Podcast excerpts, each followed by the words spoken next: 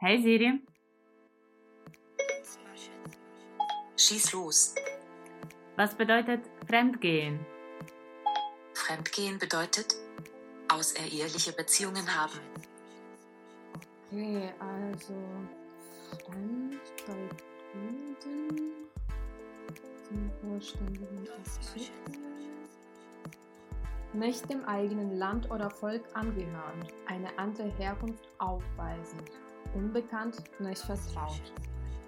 Und gehen bei Duden sich mit bestimmter Absicht irgendwohin begeben.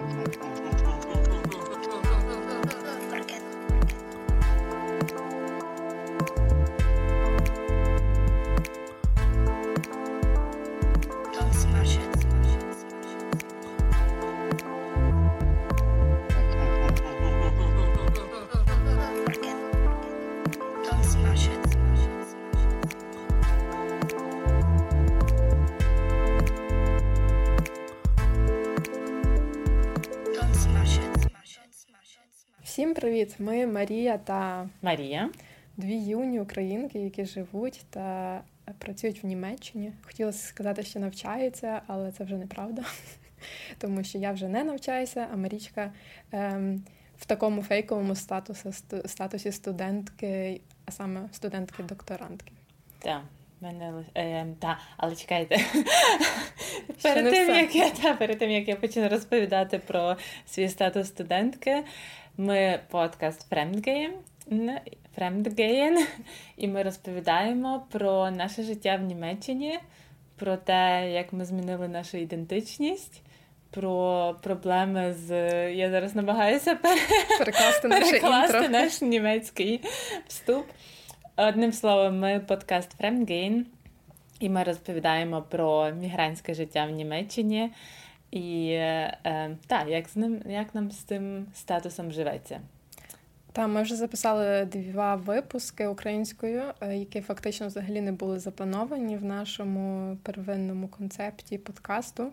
І ми вирішили, що ми знову сумуємо за українською мовою, і що ми запишемо таку е, знаменну символічну е, третю частину. Це буде трилогія. Е, і розповімо трошки далі, можливо, для нашої української публіки, для людей, які не говорять німецькою, про певні ем, проблеми чи просто певні явища, з якими ми стикаємося. І сьогодні ми вибрали дуже цікаву тему, Марічка, яку. Ми вибрали тему. До речі, е, да, цікаво, яку ми вибрали тему, тому що я думаю, ми з тобою по інш е, по-різному можемо її сформулювати.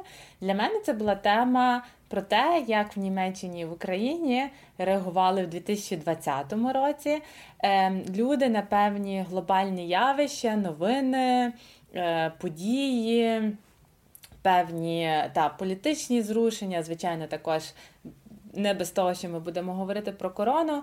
Тобто, як ми сприймали цю реакцію в медіа і серед людей в Німеччині і в Україні, е, тому що корона стала, скажімо так, найбільшим показником цього, бо це було uh-huh. насправді дуже цікаво дивитися, як функціонує карантин в Україні, як функціонує карантин в Німеччині, що люди купують в Україні, що тут купують. Е, Тут є, типу, тут дуже поширені ці теорії змов щодо е, корони. Ну тобто в Україні в, теж в Україні теж. Але які теорії Різно, змов, як люди на це реагують, як це я думаю, що для нас напевно двох було якби. Ем, поштовхом е, ці картинки і фотографії, історії, які ми бачили постійно в інстаграмі з України в е, там в листопаді місяці чи в грудні місяці, коли тут в Німеччині був дуже строгий локдаун і з грудня взагалі якби ну можна виходити з хати, але не можна зустрічатися більше ніж два, е, як це сказати, дві, дві квартири, квартири дві так. сім'ї, скажімо так. А ти заходиш на інстаграм і там Україні люди на катку, бар. Ну тобто, якби все йде своїм нормальним докарантинним ходом.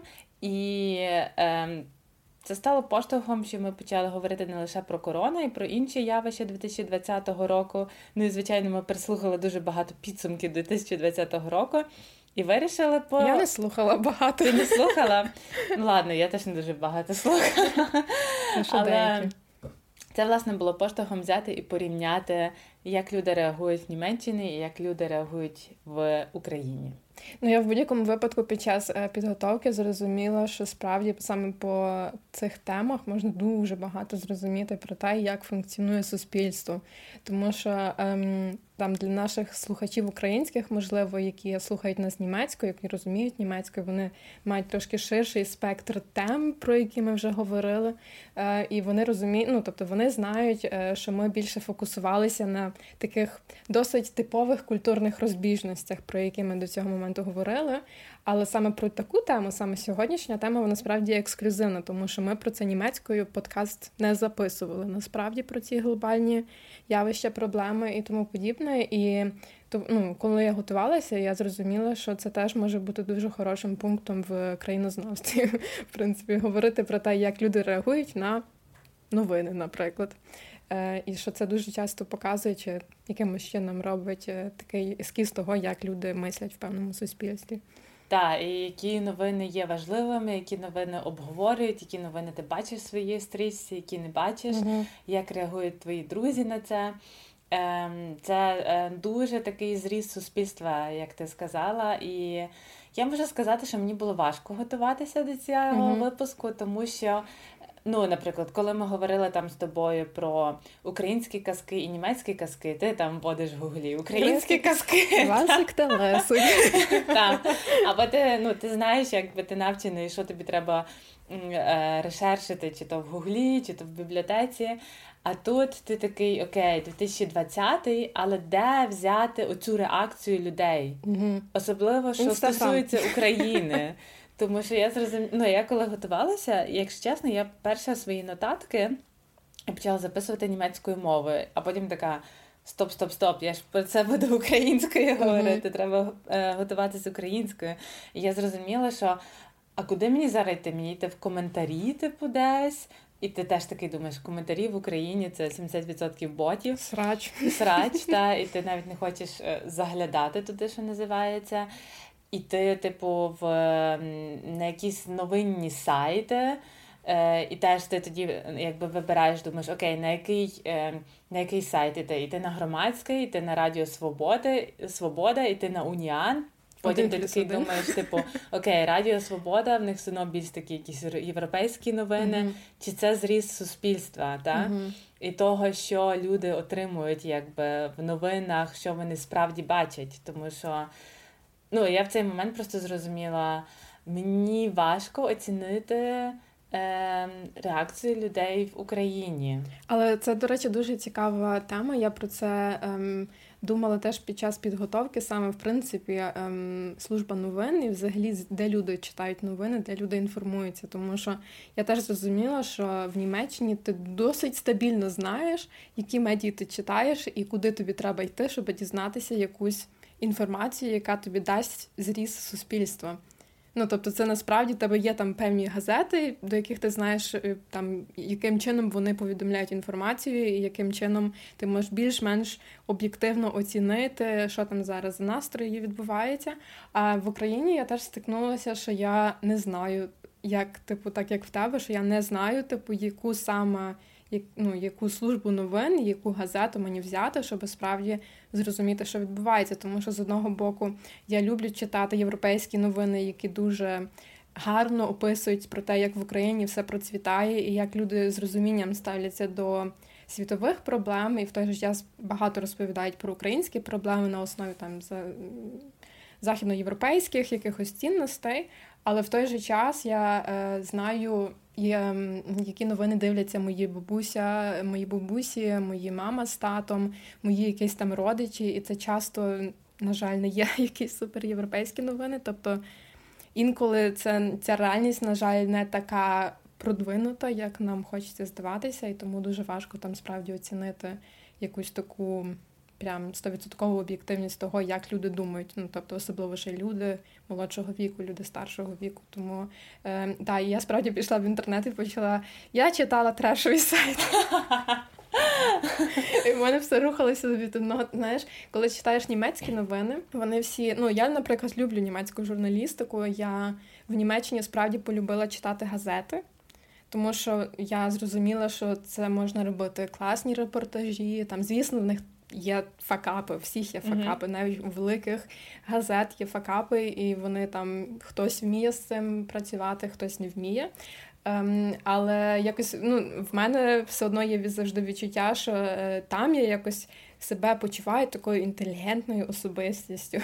Але коли я читала українські новини, там деколи були такі трешові речі в якихось газетах. Я навмисно не читала якісь там оці супер, типу, продвинуті, а такі звичайні, що люди би, наприклад, загуглили про якусь тему. Ну, тобто я так і робила. Е, І що показує в перших там Шпальта. в перших шпальтах. Угу. І там були такі речі, що мені в один момент трошки ставало вже аж погано, що я ну, що люди таке пишуть, і що хтось, можливо, це читає і. Е, на основі того вибудовує свою думку. Тому цікаво, мені дуже цікаво почути, які це були джерела. Ем, чи може ми не будемо е, я думаю, ми не будемо джерела, джерела. Я думаю, що це навіть, е, якщо чесно, я навіть деякі вже й не записувала, бо вони ж і мали дуже давні назви. Це не те, ну назва деколи говорить сама за себе, і там мені здається, назви говорили за те, що це не є якийсь медіум, якому можна довіряти. Тому. Ну я помітила в своєму ресе... решерчі ресерчі,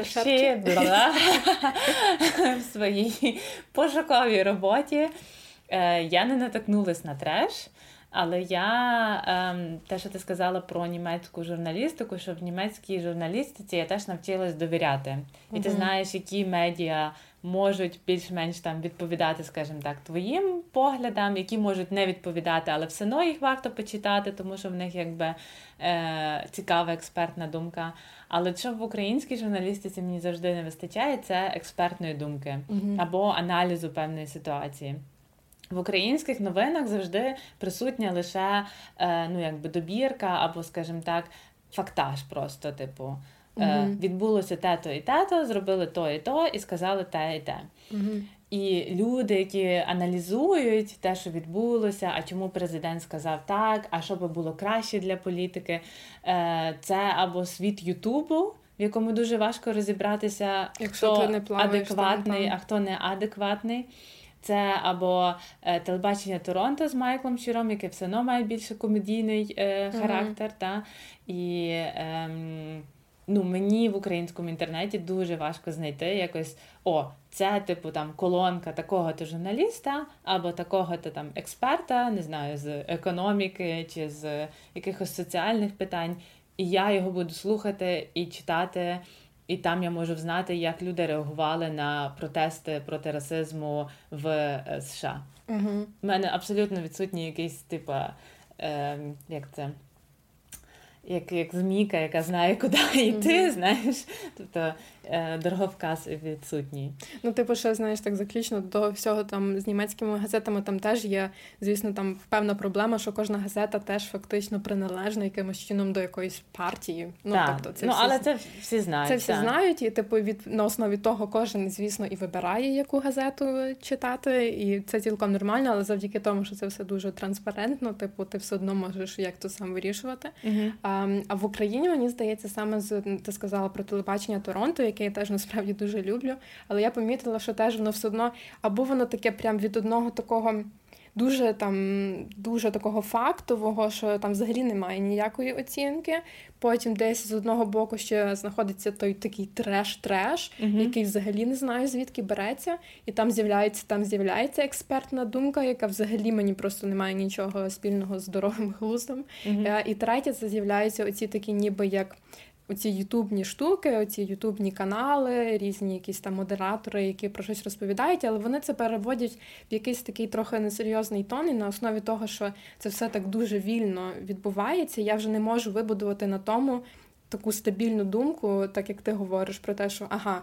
Я хочу типу дізнатися про цю подію зараз в них, тому mm-hmm. я зайду на їхній сайт чи на їхній канал, щоб про це подивитися. Мені не вистачає саме, мабуть, що цього синтезу ну не з трьох, але з двох в будь-якому випадку з оцих фактів і з оцінки, але можливо без гумористичної частини. Ну да. тобто я розумію, що це гумор, це це є якийсь е, як інструмент, яким люди стараються. Е, пояснити для себе певні речі, але для мене він, на жаль, не завжди функціонує.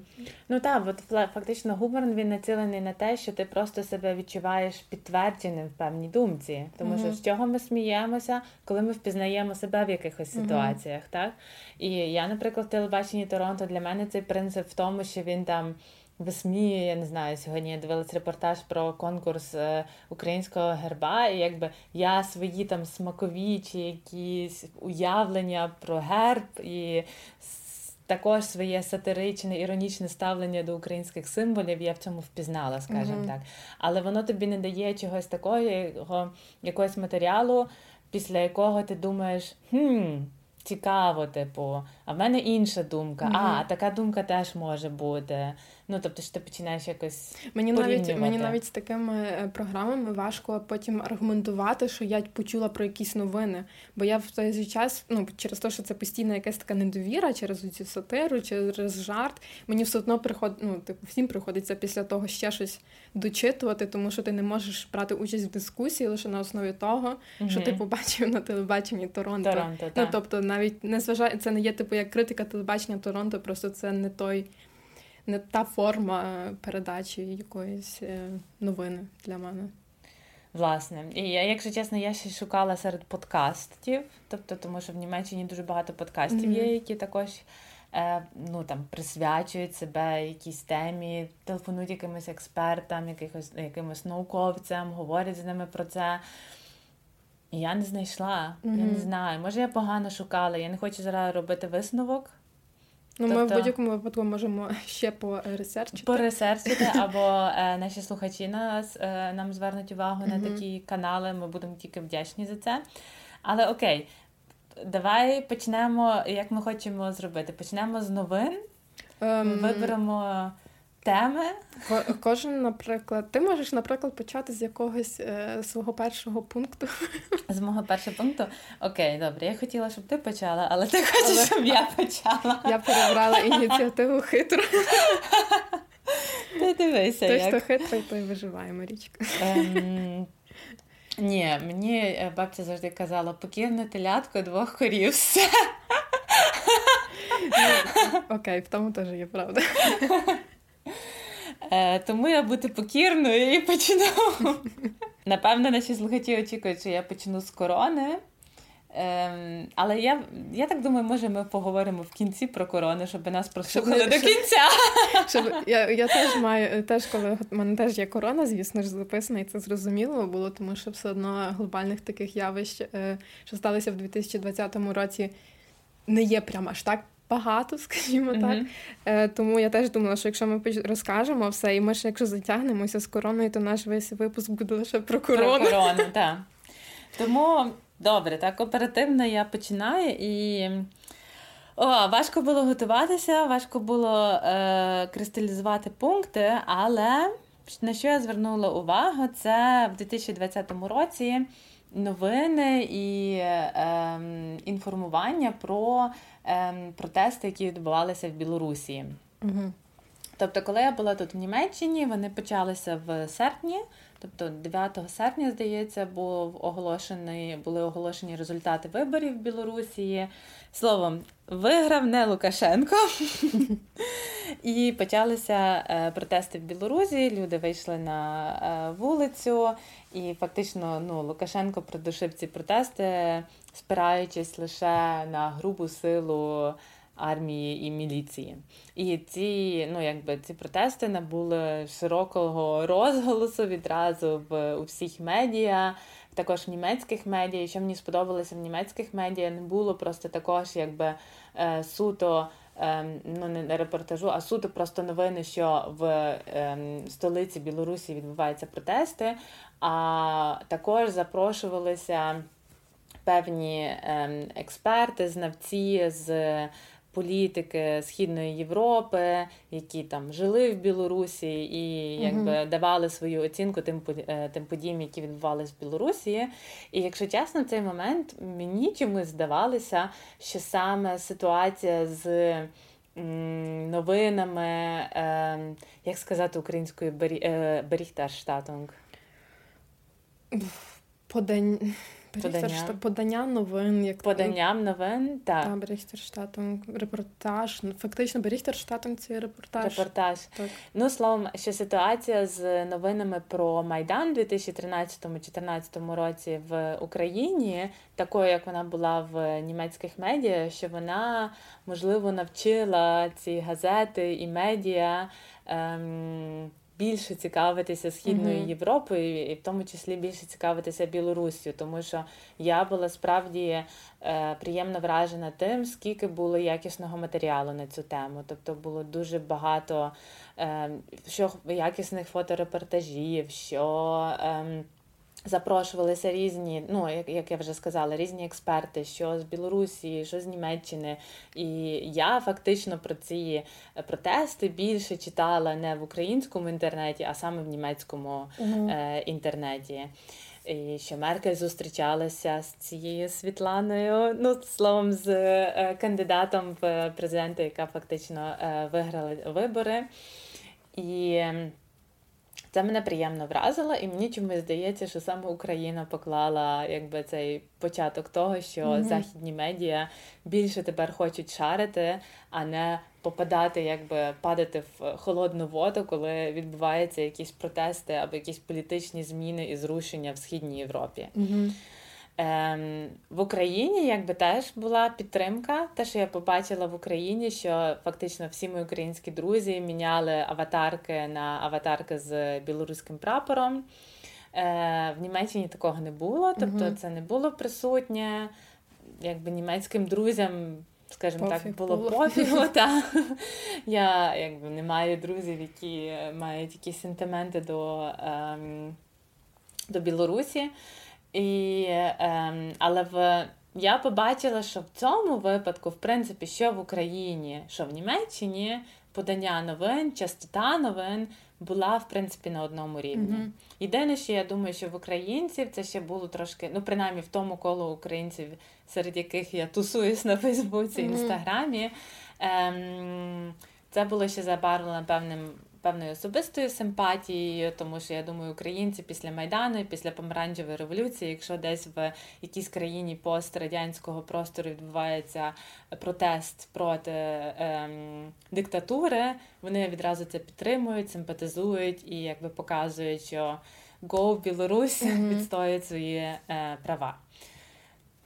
Це так. цікаво, тому що я теж так собі е, після того, як ти теж розповідала, я згадала теж, як я читала новини про цю всю ситуацію, і українські реакції справді були дуже емоційні. Так. Ну тобто mm я теж е, ну, там з інстаграму, звісно, це дуже ну, ну це справді стало важливою платформою для новин, тому зараз дуже багато е, служб її і юзають.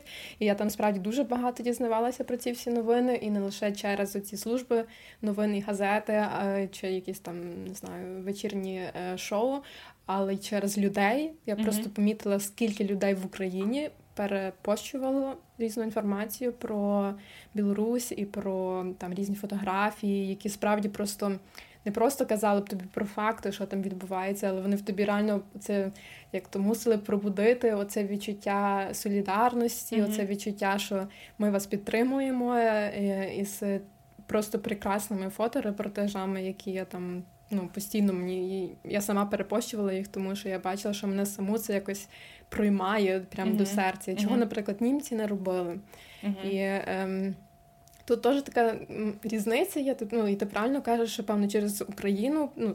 Бо Україна реально була одним із тим таких перших вогнів, які почали розвивати взагалі цю дискусію революції в західних медіях, тому що, наприклад, в Німеччині дуже активно розповідається про, наприклад, революції в Америці чи щось таке, так. але там не було цієї традиції розповідання про революції в східній Європі, наприклад.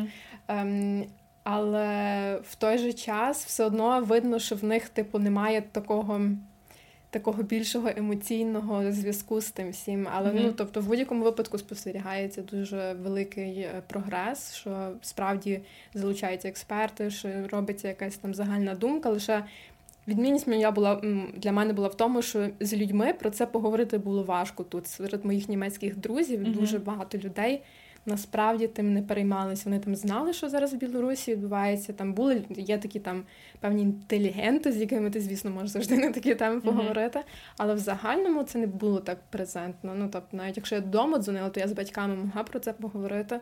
То тут це не було таким важливим, так. Ем, аджендою number one, типу, це mm-hmm. не стало.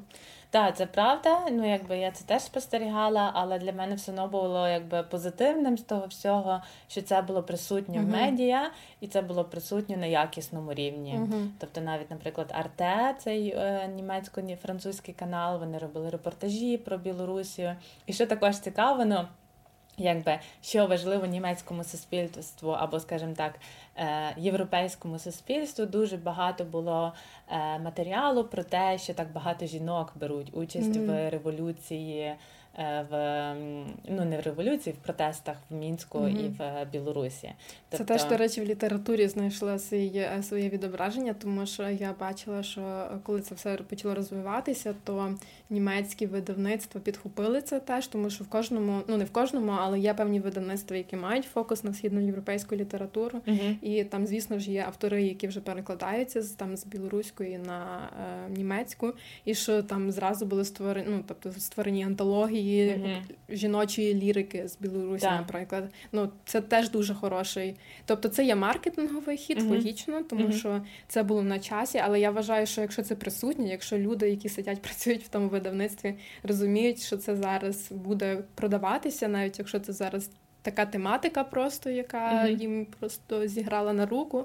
Але я вважаю, що для суспільства і просто для розуміння і там усвідомлення того, яка ж там білоруська та література чи лірика, це насправді дуже ну, дуже хороший крок. Так, ну тобто я я тільки радію, тому що ми просто знаємо, як це було з Україною в, в ті роки, що mm-hmm. якби просто е, люди стикнулися з повним незнанням про Україну і е, ну якби. Дуже добре, що з Білорусі зараз відбувається так, як так як це відбувається зараз mm-hmm. в Німеччині. І, звичайно, це також певний знак, е, як розвинулося суспільство з 14, 2014 по наш рік, що типу ця тема е, участі жінок в революції важлива mm-hmm. в протестах. Е, тому що я думаю, що все-таки революція гідності в Україні вона більше має чоловіче лице, в принципі. Mm-hmm. Ну так, це теж правда. Так, а от білоруська революція, вона, бачиш, це жіноче лице, якби е, набула. І mm-hmm. я думаю, навіть без того, щоб орієнтуватися на якісь тренди.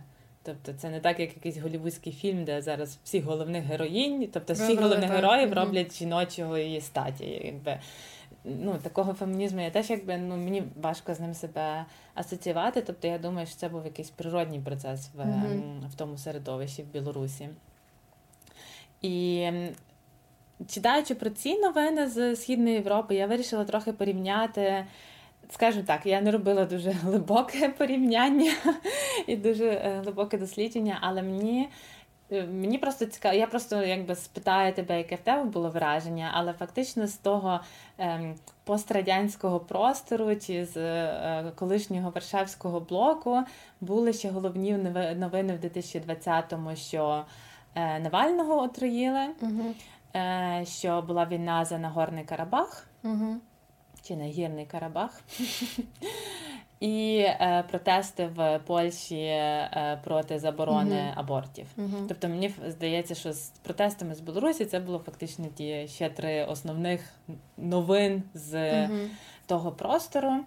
І в принципі, ті три новини, три події, які я тільки що назвала, вони в німецьких медіа також висвітлювались доволі активно. Але мені здається, що якраз в Україні ці три новини не знайшли такого відголосу, угу. як білоруські протести. Цікаво, наприклад, я мушу визнати, що е, я, наприклад, про е, цей нагірний е, Карабах? Карабах теж не чула. Угу. Ем, дві інші, звісно, чула через німецькі медії, звісно, той же самий інстаграм. Ем, але справді саме про Польщу, мені здається, я дуже мало бачила де в українських mm-hmm. медіях. Про Навального теж, якщо теж, чесно, yeah. ні. Бо німецькі mm-hmm. медії дуже багато писали про дуже, Навального, і mm-hmm. це був такий прям Liveticker, що вони, тобто, ну тобто, там були постійно актуальні інформації про це. І е, ну, я думаю, що на це є причина, тому що російські новини в Україні, в принципі, вважаються інколи не пріоритетними, навіть якщо це йдеться не про якогось е, про російського, а про якусь людину, яка постраждала від того режиму. Але mm-hmm. мені здається, що Україна зараз дуже дуже вразлива до таких тем, в принципі, mm-hmm. які стосуються Росії, тому можливо воно і ну, в мене не було враження, такого. Що, типу. У мене таке враження, коли йдеться про російську опозицію, що дуже багато українців займають позицію, що їм ми теж не можемо довіряти, бо якби uh-huh. ти не знаєш, що від них очікувати. Ну, типу, мені здається, що багато українців не керуються принципом, що типу ворог мого ворога, мій друг. Uh-huh. А е, мені здається, в випадку з Росією. Це всі вороги. Всі вороги. Ну, тобто, це я зараз це, перебільшую, так. але, скажімо так, зі всіма бажано обережно. Uh-huh поводиться. Тому мені в мене було враження, що новина про Навального реально була в німецьких медіа присутня. Оця фотографія з Шаріте, mm-hmm. ну тому що він його і лікували в Шаріте в Берліні в клініці. І там, коли це перша фотографія, коли він прийшов до себе з жінкою, вона мені здається стала одною з тих якихось візуальних символів 2020 року, бо ця фотографія була перепощена всюди. Mm-hmm. Я її бачила всюди в інстаграмі, в Фейсбуці. І сьогодні, коли я її знову побачила, вона вже мала дуже такий. Е, великий, а знову перекладаю з німецькою, великий потенціал впізнаваності. Mm-hmm. Про нагірний Карабах, якщо чесно, я сьогодні, переглядаючи підсумки 2020-го, така ой, точно! Це ж теж було. Воно якось пробіжало, що там, що там. В Україні, мені здається, воно не набуло такого mm-hmm. розголосу, в Німеччині все-таки більше. А от з Польщею було цікаво, тому що я пам'ятаю, що я якось позвонила своїй мамі, і ми щось заговорили про це, і при цьому я їй про це розповіла. І ладно, моя мама дуже зайнята, в неї свої якби заботи, що називається, і якби я їй не можу закидати те, що вона не цікавиться е, міжнародними, міжнародною політикою чи подіями в світі. Але вона нічого про то не знала. Mm-hmm. Я їй почала розповідати, що відбулося, чому це до цього прийшло. І що мені ще якби впало в око, ем, бо ми постійно У нас говоримо... проблеми з перекладанням. Так. І ми завжди говоримо впало в вухо і впало в око.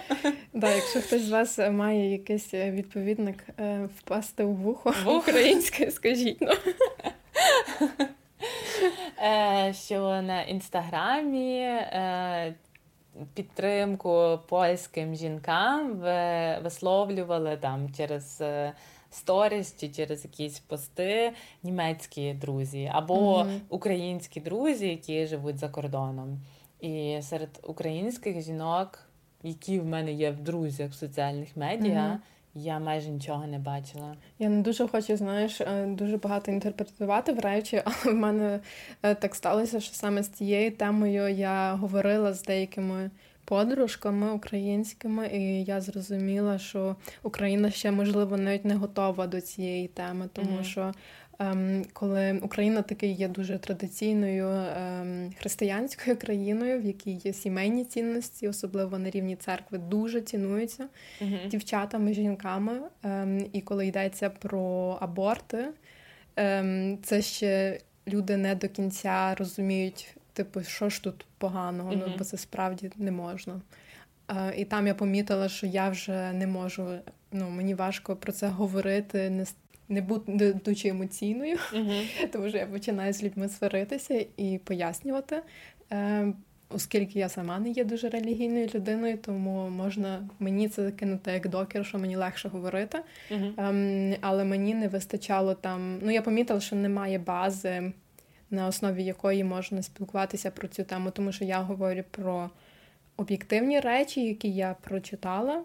Ем, і а друзі чи подружки вони керуються емоціями і саме цим відчуттям, що так не можна. Угу. Я так, я тільки з мам. Я собі можу уявити, чому це так. Єдине позитивне, що я бачила, я е, фоловлю один паблік в інстаграмі. Я не буду казати, який це паблік, але там була виражена думка про те, що, типу, що типу польські жінки, е, якби вітаємо в Україні, в країні з е, демократичною, е, якісною медициною. Що, типу, ну це мені сподобалося. якщо Я теж це бачила. Я це, думаю, ти це- маєш ти знаєш про що я е, маю на увазі. І мені це сподобалося, бо це було якесь таке, типу, солідарно, бо мені здається, що е, саме жінка веде цей паблік. Мгм. Е, і це була просто така якби жіноча солідарність, що окей, давайте приїжджайте до нас в Україні, і ну, типу, Та в будь-якому випадку це не є якийсь е, типу докер Україні, тому що ну тобто я не говорила на там на глобальному рівні, там чи на українському рівні про цю тему. Це було там декілька подружок, і на основі цього не можна робити якісь там супер важливі висновки. Але в будь-якому випадку ти бачиш, що е, все одно є оця свобода. Що звісно будуть люди, які будуть проти того, але що на загальному рівні, на державному рівні в нас такого ніхто Так. не забороняє. Мгм. Це дуже великий крок для України. Я вважаю. так. Це е, привід. Ну, я якось гордилася навіть цим. Ні, це класні теми, які ти, які ти вибрала. Ми вже так багато, до речі, поговорили про різні фактори, навіть на основі лише цих е, фактично чотирьох новин. Так, вже Так що, Марічка, ти мовчиш до кінця. я покірне телятко в цьому подкасті, я зрозуміла. Так. Ну, я, наприклад, ем, я би перейшла до свого пункту, е, Мгм. який не є насправді дуже великий, оскільки ми, е, я так розумію, наші великі пункти залишимо на кінець. Та? Я, то- я думаю, що в будь-якому випадку і в тебе, і в мене є по одному великому пункту, який. Ем, цей рік, фактично, 2020 зробив дуже знаменним для світу. Ем, але для мене ще одним із таких е, новинних е, штук на основі ем, катастроф, скажімо так, в Україні і в світі це були пожежі в Чорнобилі і в Австралії. Ого, це дуже цікаво. Ем, тому що мені здається, що це був період, де я теж тр- втратила терпіння. Угу. Ем, я завжди втрачаю терпіння, коли я дивлюся сторіс в інстаграмі. Завжди? Коли- Коли, коли мої сторіс дивишся? Особливо, коли твої дивляться. Е, Ні, коли я ну я не знаю, біч. розкрила. Я просто я не знаю, в мене так вийшло, що я е, ну тобто я е, стараюся інколи робити паузи і не там не, не там не приймати все близько до серця, але коли стаються якісь такі штуки, все одно ти сидиш, переглядаєш, це частина того побуту, там Мгм. зранку, ввечері, перед сном. І коли, наприклад, ну.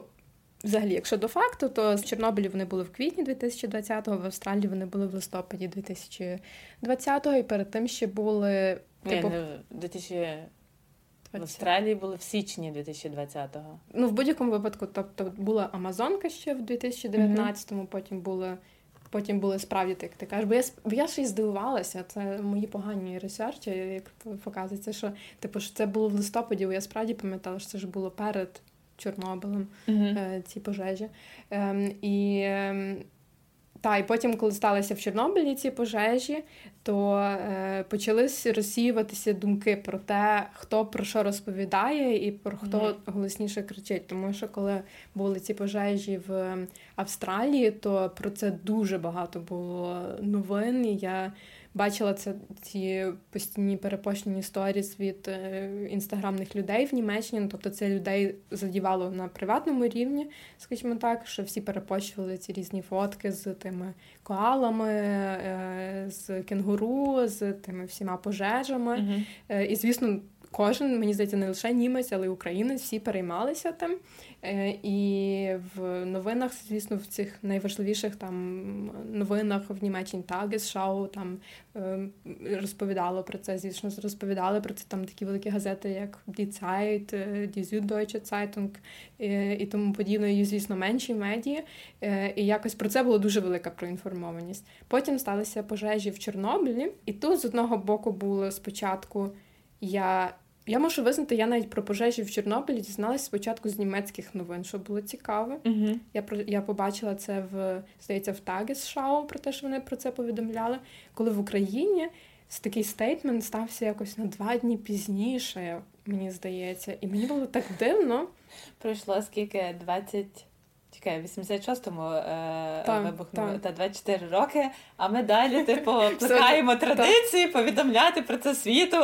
Так, і, і тобто мені, мені було так давно, тому що я так думала, окей, чому? Ну тобто, чому в якийсь момент е, це відбувається в країні? Чому про це ніхто не говорить? Чому немає ну, президент наш, наш теж досить пізно почав говорити про. Офіційно про те, що там сталося, і повідомляючи про це якісь дані. Ем, Так само газети, звісно ж, пізніше перейняли то. І ем, спочатку, звісно, я собі подумала, та важлива тема, важлива тема. Я бачила, що німецькі медії теж про це розповідають е, з там з різними відео. Тобто це не були лише якісь спекуляції, це були теж люди, які там очевидно працюють на німецькій медії в mm-hmm. Україні.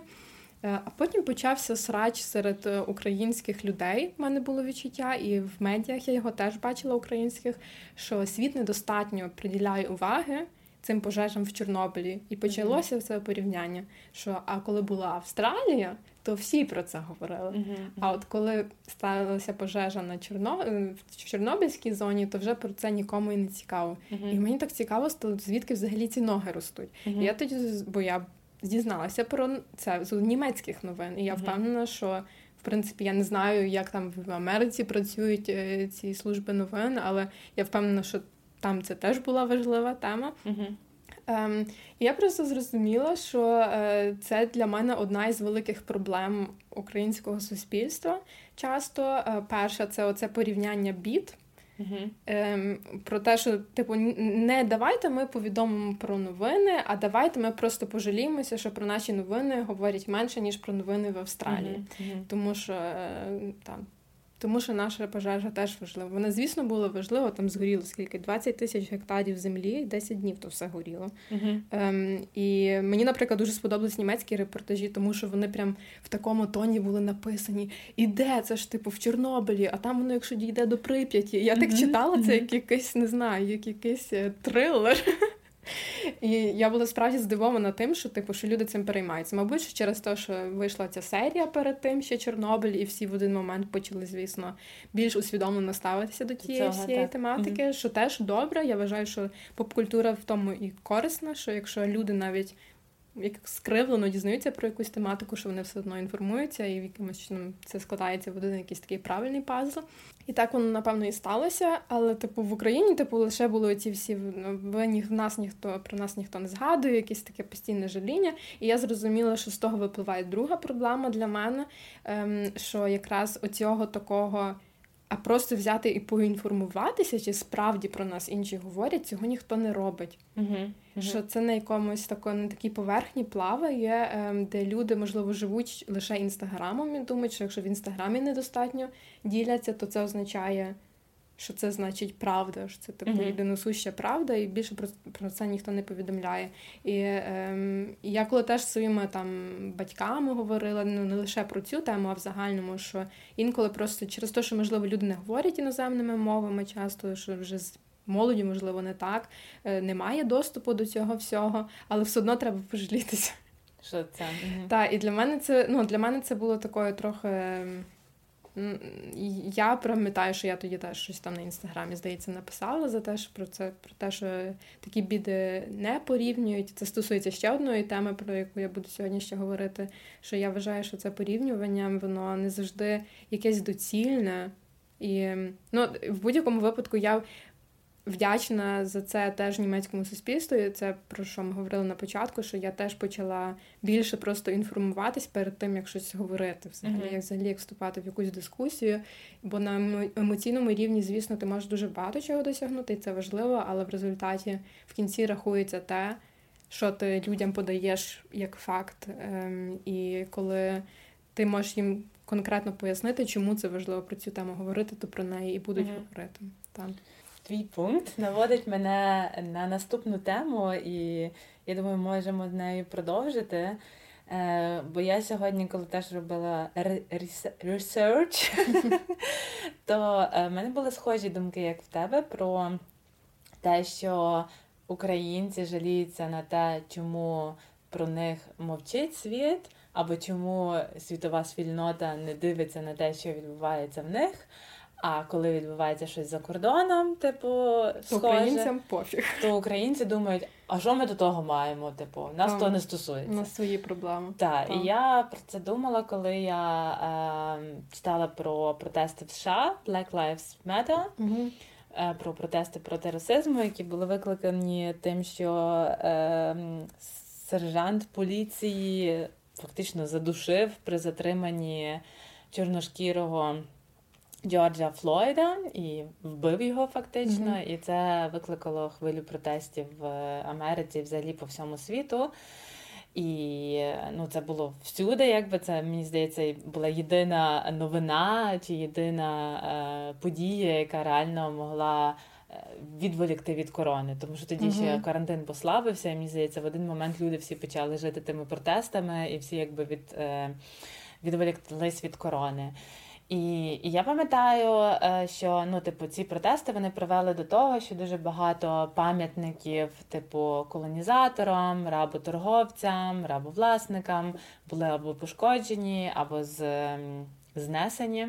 І дуже багато, якби в українських також і подкастка, подкастах, і в коментарях, і в медіа.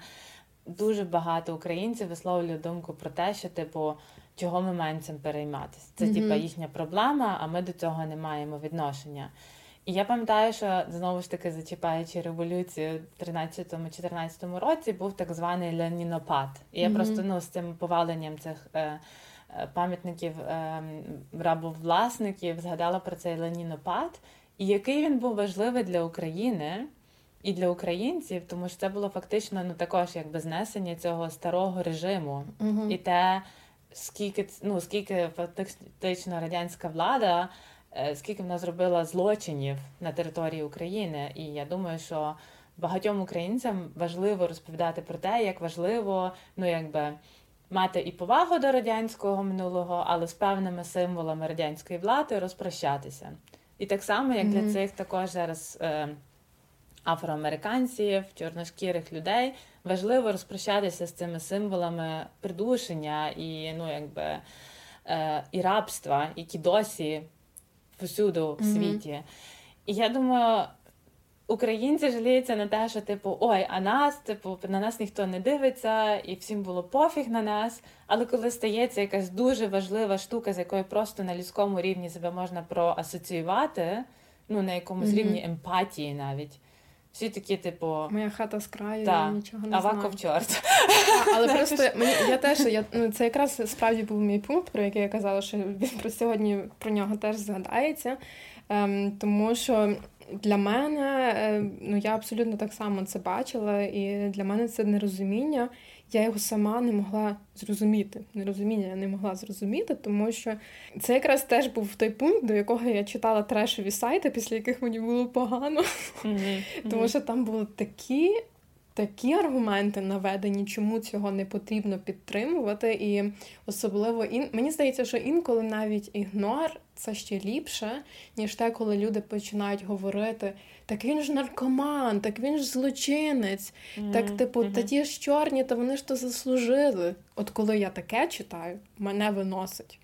Тому що я думаю, це взагалі не заснова. Тут не справа про те, хто є, які злочини робить, чи хто який наркоман, чи яка він по душі була людина. Тут йдеться про те, що його право на життя було забрано полісменом, і це не є перший випадок. Так, і тільки тому, що Тому що в нього чор... темний шкіра, ко- та, колір шкіри. колір та. шкіри, та. І мені здається, що це якраз теж не ну це недосвідченість, я вважаю, коли люди починають е, аргументувати такими речима. Тобто ти береш лише те, що ти там хапаєш із якихось там новин, десь там почув, щось сам собі додумав. Мгм. Ем, українці завжди ще й кажуть, ми ж не расисти. Я вважаю, що справді Україна великий має потенціал бути не расистською країною, Мгм. але часто в тому не десь не вистачає знань, мені здається, про інші, Мгм. інші країни чи про інші побути.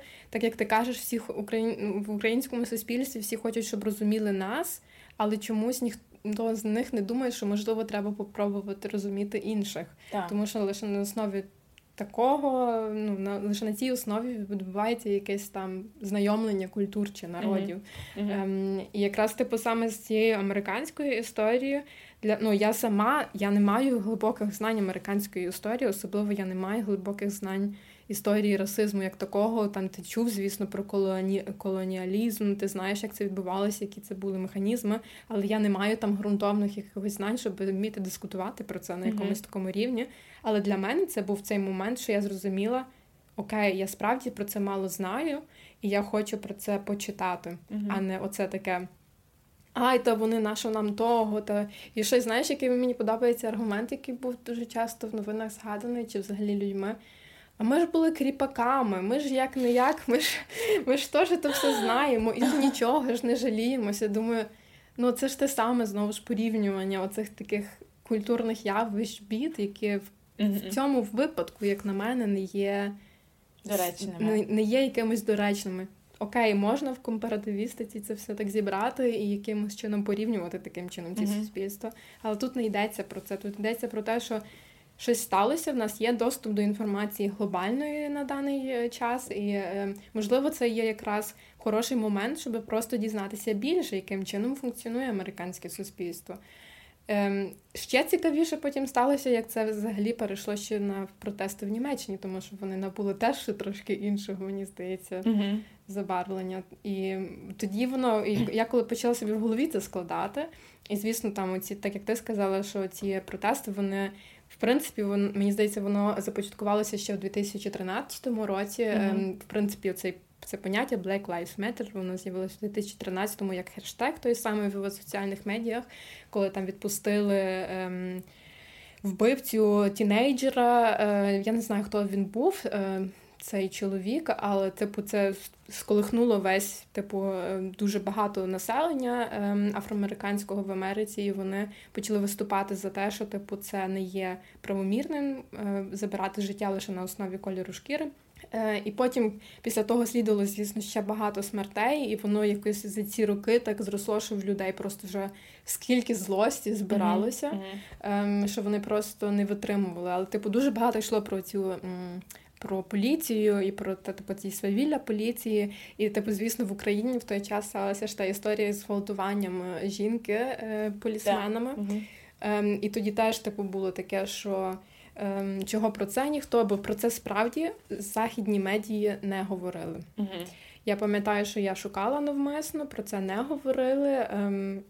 Я, типу, там не знаю, в мене не є там багато підписників в інстаграмі, але я старалась принаймні для своїх друзів пояснити типу цю uh-huh. ситуацію. І я розповідала англійською е, через якісь там сторіс, що відбувалося, і люди на це реагували. Вони просто uh-huh. не мали доступу до цієї інформації.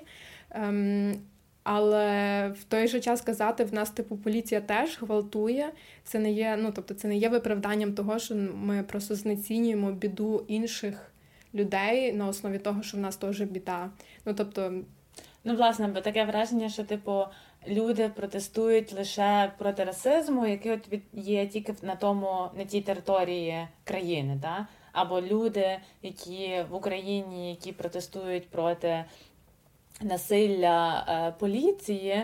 Що це насилля поліції, воно існує тільки в Україні, і українці такі хороші, що вони борються проти цього. mm Ця проблема існує у всьому світі. Там і в Німеччині, в тому числі, числі наприклад. так.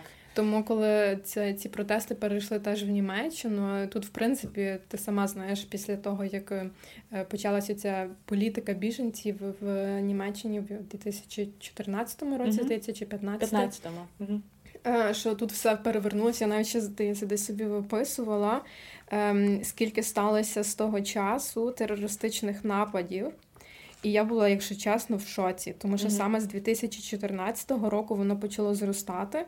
До того там було 0, 2, 3 в рік. Mm-hmm. Потім в 2014-му це було 13, в 2015-му це було 65, потім 44, Потім трошки пішло на спад 27, 22, ну тобто вже в такому mm-hmm. там рівні між 20 і 30, але що все одно досі є дуже багато. І в більшості випадків це були там напади на синагоги, на мечеті, на табори біженців. Mm-hmm. І я просто коли сиділа, то читала в мене мурашки по шкірі йшли, тому що ти все одно знаєш про це все. Ми постійно в новинах про це читали. І Дуже багато в Німеччині є протестів про то, і дуже часто, на жаль, якраз оці всі терористичні напади, вони навіть поліцією типу, прикривалися, скажімо так, що типу всі думали, що типу, а, типу, е, там щось сталося, і в Німеччині вся типу поліція дуже чесна. Я, наприклад, mm-hmm. думала на початку мого перебування в Німеччині, що тут така класна поліція, тут взагалі все класно функціонує, але потім виявилося, що ці всі праві, ці екстремісти в Німеччині, що їх, на жаль, дуже багато присутньо теж серед людей, які працюють саме в поліції, тому mm-hmm. що там йдуть люди працювати, які знають, що в них є влада. Угу. Так, і зараз по Німеччині для ну для слухачів, які може цього не знають, відбувається дуже багато процесів і розслідувань, де викривають е, переписки серед. Е, Певних співробітників поліції, де відкрито люди е, використовують, ну пишуть такі слова, як е, Гайль Гітлер, mm-hmm. е, тобто нацистські заклики. Е, і слова е, ненависні і е, без поваги. Я знову ж таки перекладаю з німецької, ну тобто, які сигналізують ненависть і неповагу до іноземців, і це не тільки там до арабів чи чорношкірих, а так само. Вам, як українцям, також, ну тобто, якщо ти з Східної Європи, до людей Східної Європи теж упереджене ставлення, тому що це якби та ну тобто, це не, це все німецька. є люди, які та. фактично привносять якийсь міграційний досвід в країну, бо якраз е, суть цих всіх екстремістських е, е, угрупувань не знаю, хто з вас знає, але в німецькому парламенті сидить е, права е, правопопулістська партія, яка називається Альтернатива для Німеччини. Mm-hmm. Що для дуже багатьох людей вона здається теж в 2000, в 2017-му, здається, вона війшла в Бундестаг і її підтримало майже 13% населення. Що для mm-hmm. німців це був шок. Мені здається, що всі знали, що вона існує. Е, це десь може, я не знаю, порівняти певно нашу комуністичну партію в так. Україні, що вона десь там може є чи була. Я навіть не знаю, якщо чесно, я вбачаюся за свої знання політології в Україні. Не знаю, як там зараз е, відбувається, чи вона взагалі існує чи не заборонена. Але коли вона отримала 13% голосів, і зараз на даний момент вони займають 88 місць е, із 709 в парламенті німецькому, що є дуже багато. Ем, І коли типу такі штуки почали виходити назовні, що дуже багато населення їх підтримує. Угу. Люди почали боятися, і почали боятися справді не лише там темношкірі, чи араби, чи турки, а люди, які просто мають не мають цього статусу німця, тому що якраз саме ця партія, оці всі угрупування, які підтримуються нею, чи там якісь відгалуження від того всього, mm-hmm. і вони, типу, всі стоять за ідею національну е, німецької єдності в німецьких рамках із німецькою кров'ю, чи я не знаю, з німецькими з німецькою плоттю. Я я не знаю навіть, як це висловити, але в будь-якому випадку вони проти того, щоб німецьку землю забирали, чи німецькі роботи забирали якісь е, іноземці. І це дуже це дуже лякає мене, наприклад, особисто, як ем, після шести років в Німеччині, це вже сьомий, в тебе вже дев'ятий, так? Так, дев'ятий. в Німеччині, коли ти тут ем, живеш і ти приїжджаєш із такою надією на якесь майбутнє, коли ти вивчаєш цю всю культуру, і воно на початку все просто так цікаво і прекрасно, і коли ти в якийсь момент відчуваєш, що тебе тут не хочуть насправді. uh Стає просто тебе такий, знаєш, я не знаю, як мене відчуття було, що мене як по башці хтось бахнув. uh І ем, це ставить, звісно, під питання, там, чи ти хочеш лишитися тут, чи не хочеш лишитися тут. І, звісно, тут відбуваються теж зміни влади. І мені здається, що в принципі населення. Типу, дуже боїться, як це буде відбуватися. Дуже багато людей проти того скільки протестів останнім часом, не знаю, за 2020 рік, попри корону, все одно було дуже багато демонстрацій проти якраз цього правого екстремістського руху в Німеччині. Але ем, було і багато демонстрацій, Але... де. Е, ну, тобто ситуація вже настільки, я вважаю, критична, що ці праві, вони, якщо ще років там сім чи вісім тому, вони не виходили так. Ем, публічно, скажімо так, на демонстрації mm-hmm. чи не заявляли про себе так публічно. Зараз вони вже ну вони якби страх потеряли, що називається, і е, люди там з. Ем, татуюваннями е, рун чи сесівських символів там навіть на лиці просто виходять публічно на демонстрації і викликують е, лозунги геть мігрантів, смерть мігрантам. Так, ну і я пам'ятаю навіть е, особистий випадок. Це було здається ем, весною, якщо не помиляюся. В Німеччині є, крім того, що є це альтернатива для Німеччини, є ще менше. Я не знаю, чи вони партія, чи вони угрупування. Це Цей третій, ні, третій шлях. А, третій шлях це партія. Так, Мгм. тобто це теж є мен. Вона мені здається, що якщо, наприклад, альтернатива для Німеччини це є е, права популістська партія, то третій шлях це є більш типу вже екстремістська. Вона Так, така так, ще мгм. більше йде в типу в це русло. І ем, в мене мій сусід він дуже ем, за справедливість завжди виступав, е, і він просто дуже проти. Типу, такого ну, цих взагалі цих всіх протимігрантських штук для нього його просто мозок зносило. І він одного разу йшов додому, і він побачив, що там троє представників від цього третього шляху, бо в них, типу, теж є свої значки такі на куртках, типу, по яких їх розпіз... ну, вони розпізнають один одного, що вони розносили по всіх будинках, в пошту кидали флаєри. е, З своїми запрошеннями на демонстрацію, якраз Мгм. типу, це була демонстрація проти мігрантів в Німеччині. І потім на другий він типу казав, що він пішов після них по всіх тих будинках і повиймав ті флаєри там, де можна було, бо деякі, знаєш, западають, що ти не витягнеш з того. А потім на другий день я дізналася, що вони вночі, типу, е, ще зробили ходку по всіх церквах в Бамберзі, і вони порозставляли біля всіх церков свічки зі своїм, своїм лого. Ага. І це для мене було так страшно. Ну, тобто, це така для мене страшна картинка. І я собі зрозуміла, це, ну, тобто, коли це вже наскільки стає явним в твоєму побуті, що це може стати лише.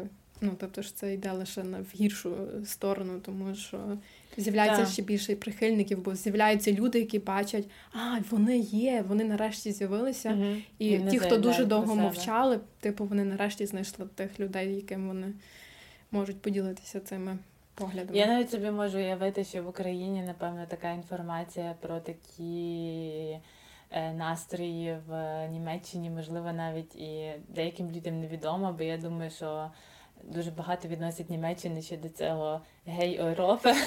Та, та. типу, дуже багато свобод, що ну насправді ще досі є, і дуже хочеться, щоб так це так залишалося, але праві настрої е, тривожно, дуже тривожно ростуть. Там. Ну і в будь-якому випадку це, це навіть так розширилось наш, з наш, в нашій темі зараз на з Black Lives Matter на Так. типу на Німеччину. І мені було дуже важливо про це якимось чином розповісти.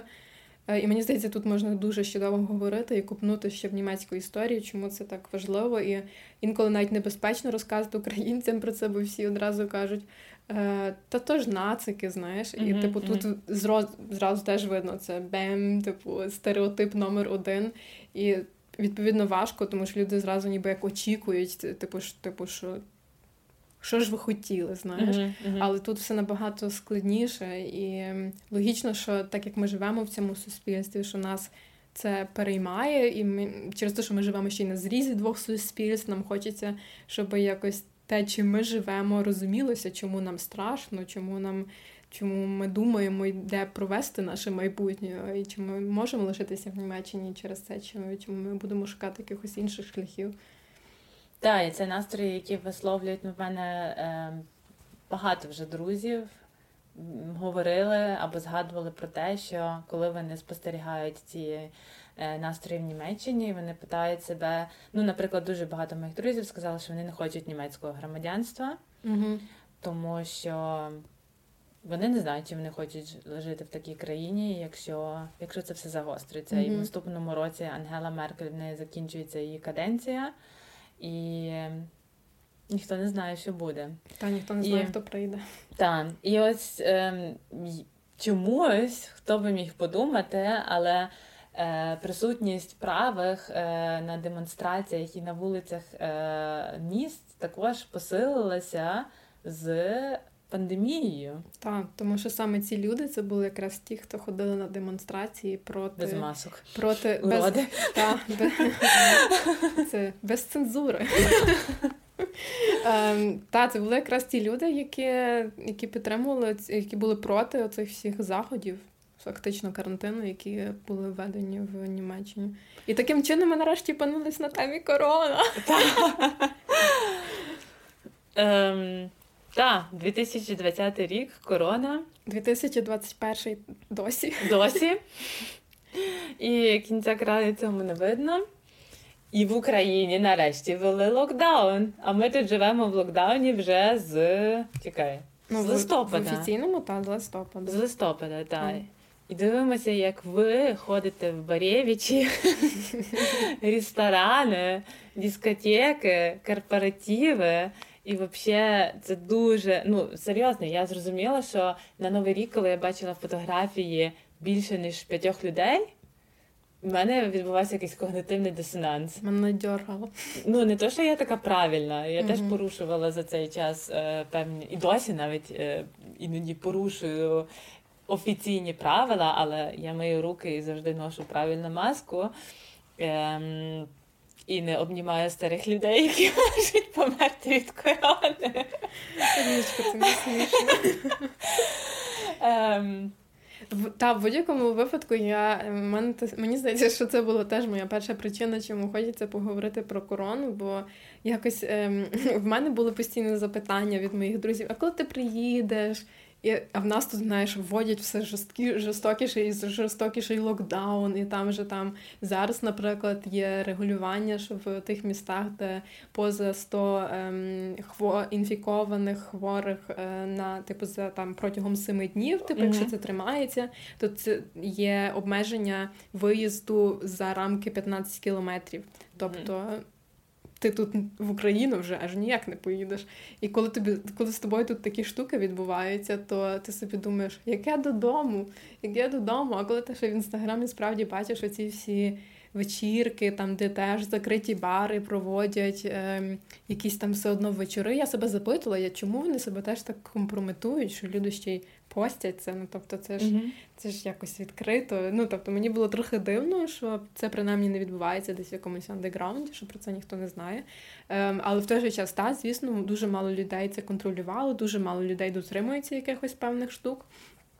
Ем, мене. Ем, я можу сказати, що в мене навіть момент було, був, був момент заздрості. Що я собі думала, я теж хочу такого життя без масок, тому що в Бамберзі, наприклад, ну в Німеччині це функціонує так, що введений локдаун по всій країні, але оскільки в Німеччині є федеральні землі, то кожна федеральна земля все одно вирішує ще для себе, е, яким чином ці всі е, типу загальнофедеральні е, заходи можна застосувати на свою типу федеральну землю, і там вони або розширюються, або послаблюються. І Баварія одна із най Та, самі жорсткі ребята. Угу. І, е, наприклад, в Бамберзі е, нам можна ходити в центрі міста лише в масках на вулиці, в ну, звісно, в приміщенні теж лише в масках. І це дуже, це дуже важко насправді. Це психологічно важко. Люди вже до цього ніби звикли, але коли ти виходиш на вулицю, і тобі хочеться вдихнути свіжого повітря, але ти не можеш це, тому що ти маєш на лиці маску, яка взимку тебе ще й мої окуляри постійно запотівають, і е, ти собі думаєш, коли це вже закінчиться. І потім ти бачиш людей в Україні, які там е, без масок сидять всі в барі, то, типу, ч- логічно, що стається якийсь там когнітивний дисонанс на основі цього. І, і мені було так цікаво, чому це так. Я сьогодні думала над цим, і я собі вибудувала таку маленьку теорію, якою би я це пояснила. Мені здається, що коли був перший локдаун, то якби налякані були всі. Тобто всі не розуміли, що відбувається, всі були в такому ем, ахуї, скажімо так. Ем, бо я якось інакшого слова. Позначив наш подкаст 18+. так, 18 плюс. Окей, всі були в шоці, якщо ти потім вирішиш, вирізеш те, що я, Ні, я хочу те, що я сказала. Ну, тобто, всі боялися. Я пам'ятаю, що в мене теж був е, певний час, період, ну я би не сказала паніки, але в один момент я теж пішла і купила туалетний папір і ходила в одноразових рукавичках в супермаркет, тому Мгм. що я просто не розуміла, що відбувається, де цей вірус може бути, і якби ніхто нічого не знав, і всі загорилися додому, і всі обливалися антисептиком. Ну тобто я дуже мало людей Так. знала, які Класна типу. візуальна картинка про вбивання Та, антисептика. ну тобто я якби. Е, ніхто не знав, що робити, і тому, в принципі, люди незалежно від України чи Німеччини зреагували десь схоже.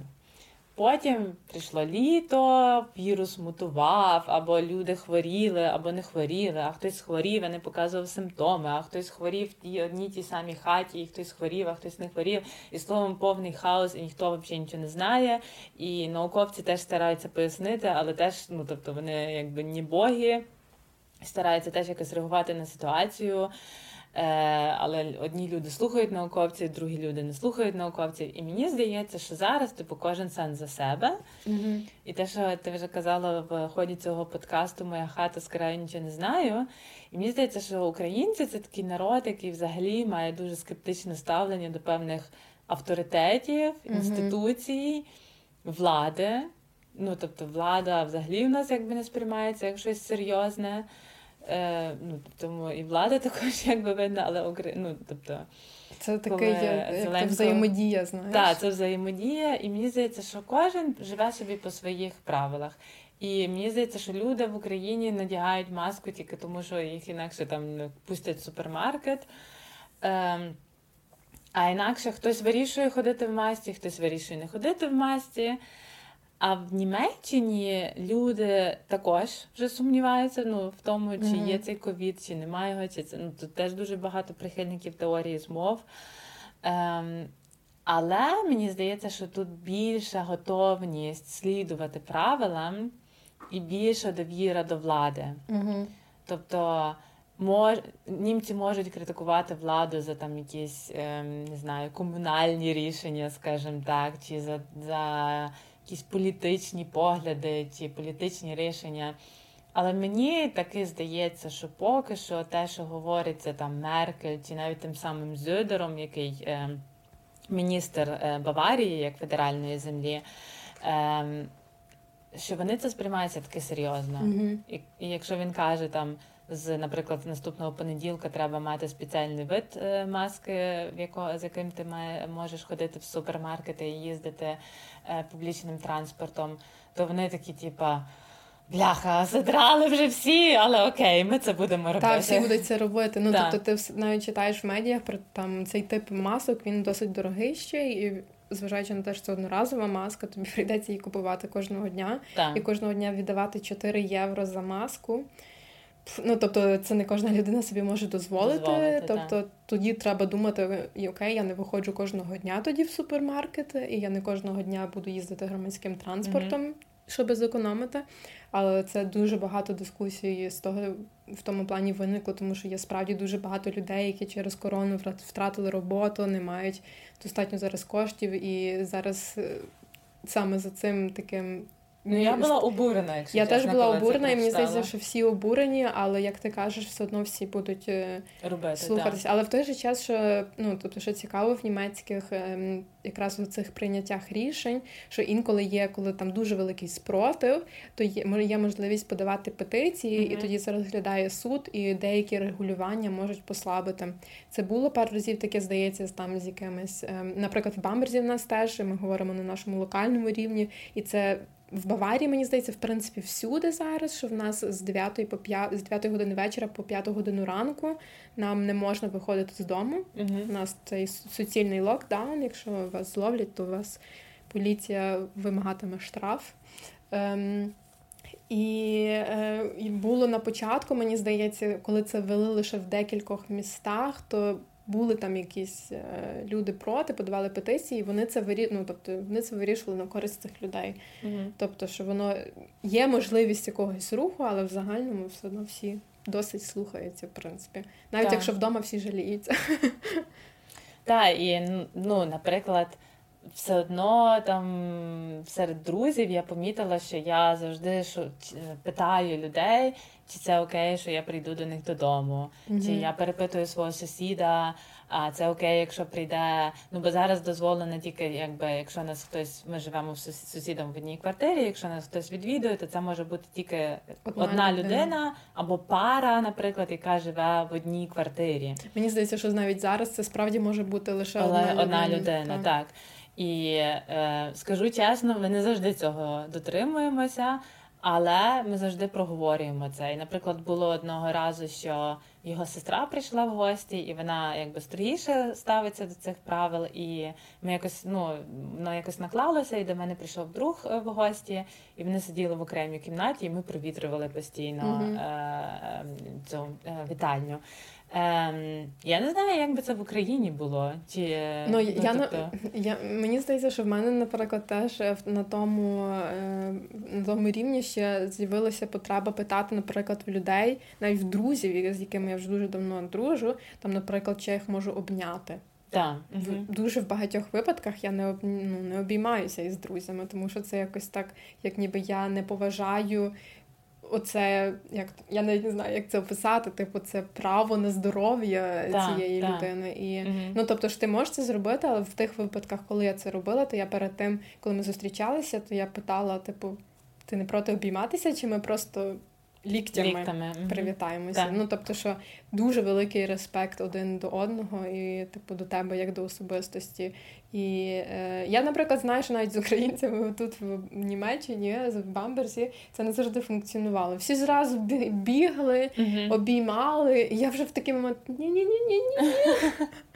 Мені було дивно, я не розуміла, чому ну, тобто, як, чому немає цього такого поваги до мого приватного простору в цей момент. Uh-huh. Але я вже може просто дуже в цей ну, дуже онімечилася в цьому плані, не знаю.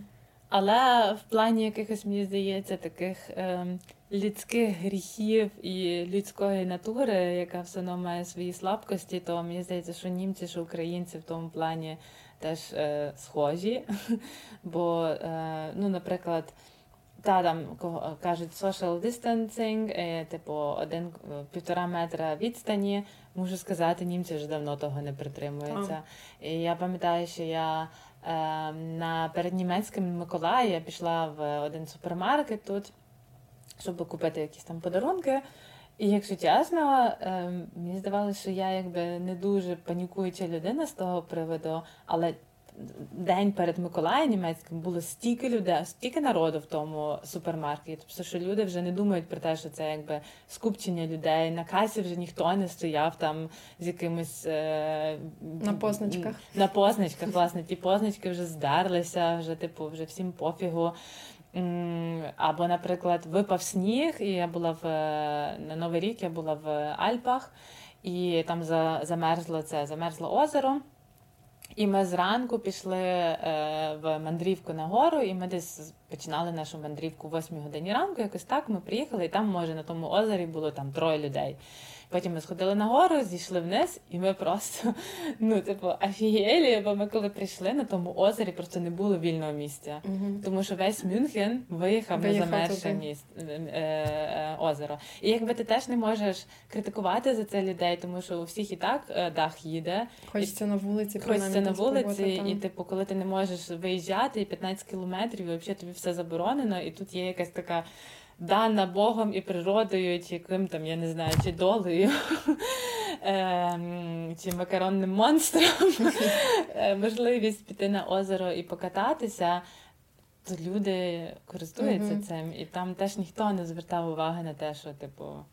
Та, це ну, типу, так як ти кажеш, що люди просто вони взяли, видозмінили вже всі ці дотримування до правил, що ніби офіційно всі дотримуються того, що каже держава, mm але між собою, що люди більш-менш там є люди, які дуже дотримуються досі, є люди, які менше, всі якось вже більш-менш це так припасували до свого побуту що ти вже більш-менш бачиш, що типу, що людям просто справді набридло, бо mm-hmm. це справді важко. Я так собі думаю, через то я сказала, що я заздрила інколи Україні і українцям, щоб вони могли просто вийти десь на каву. Я так хочу піти на каву нарешті. Так. Я я просто я так сумую за цими кафешками. Я, типу, Для мене важливо все оце, типу, це вище благо, скажімо так, але я, наприклад, працюю зараз в хоум-офісі, і в мене досить темна квартира. Зараз зима, в принципі, взимку не дуже багато світла.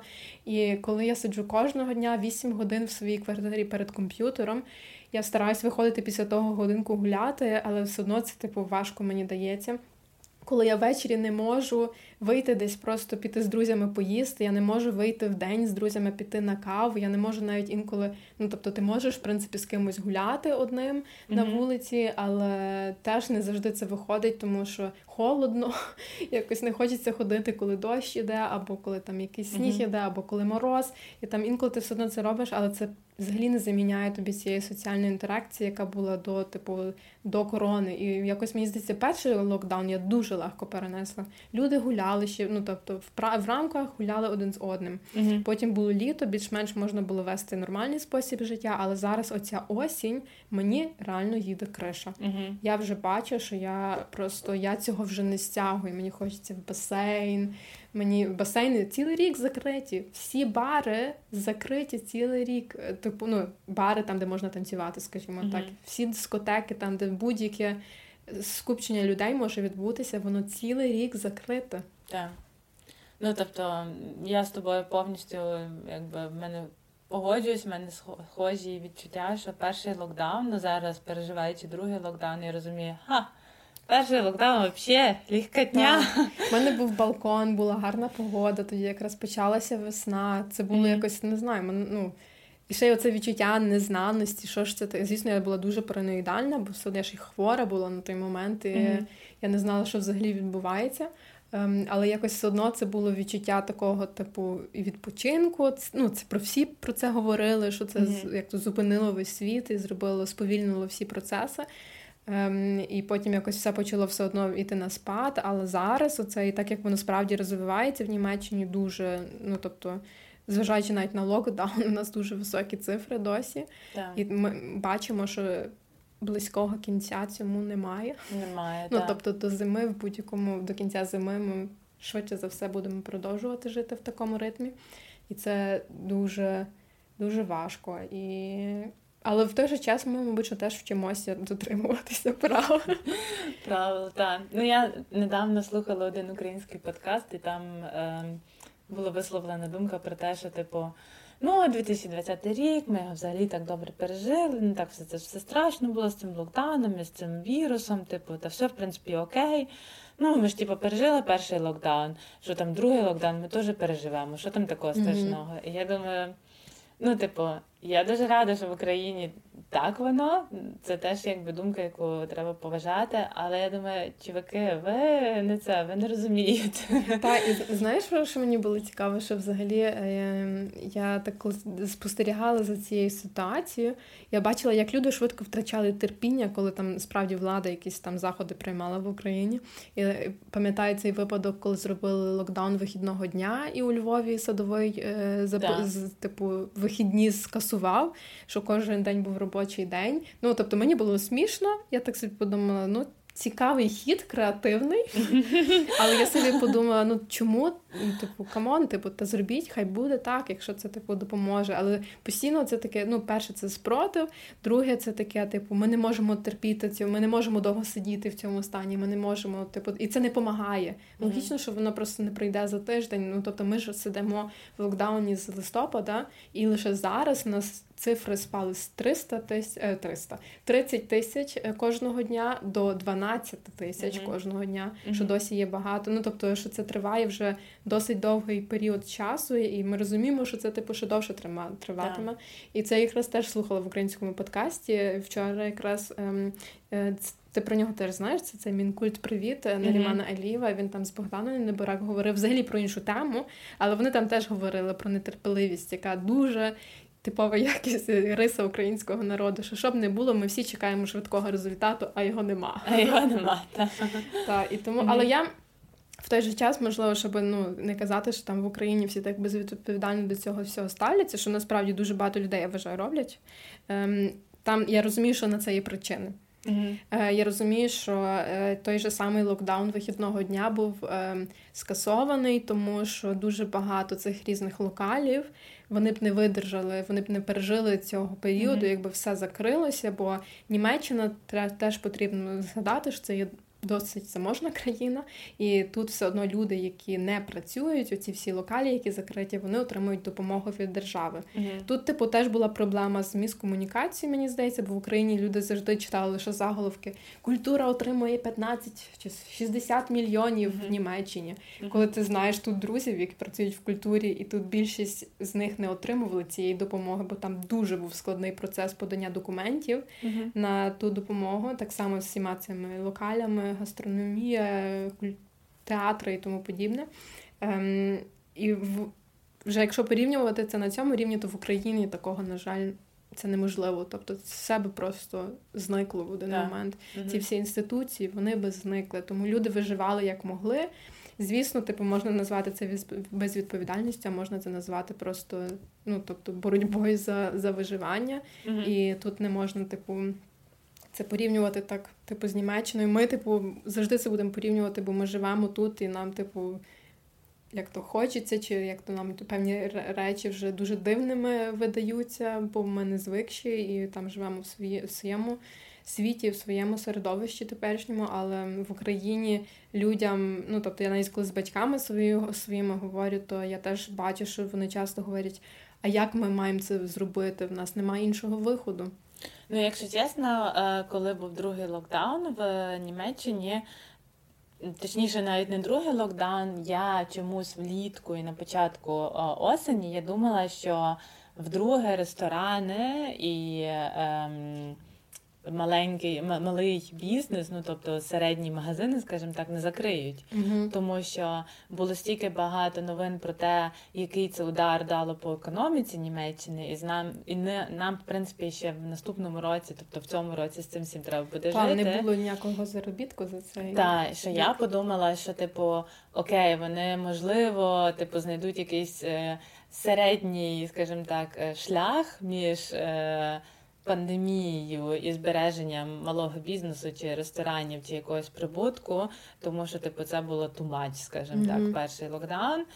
І я чомусь думала, що ні, вони такого не зроблять. Але прийшло другий раз. І ну тут в Німеччині теж багато магазинів закриваються, так. багато ресторанів закривається, тому що цю допомогу, про яку ти сказала, та вона існує, але її не так просто отримати. І там ще треба ну, як всюди в Німеччині, якщо ти хочеш щось отримати. бюрократичний шлях. Так, тобі треба 50 папірчиків і виконати, не знаю, 250 е, е, якихось умов, щоб е, пройти цей квест і отримати гроші. Там. І Подивимося, не знаю.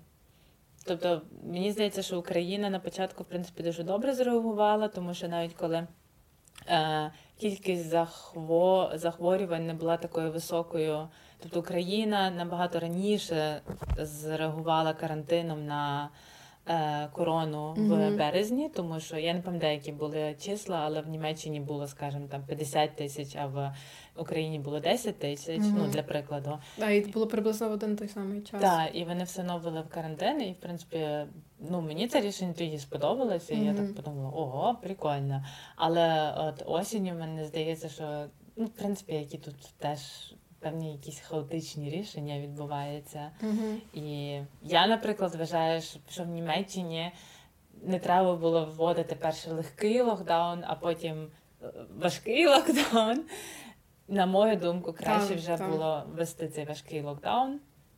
Ну, тобто, і так, і так погано.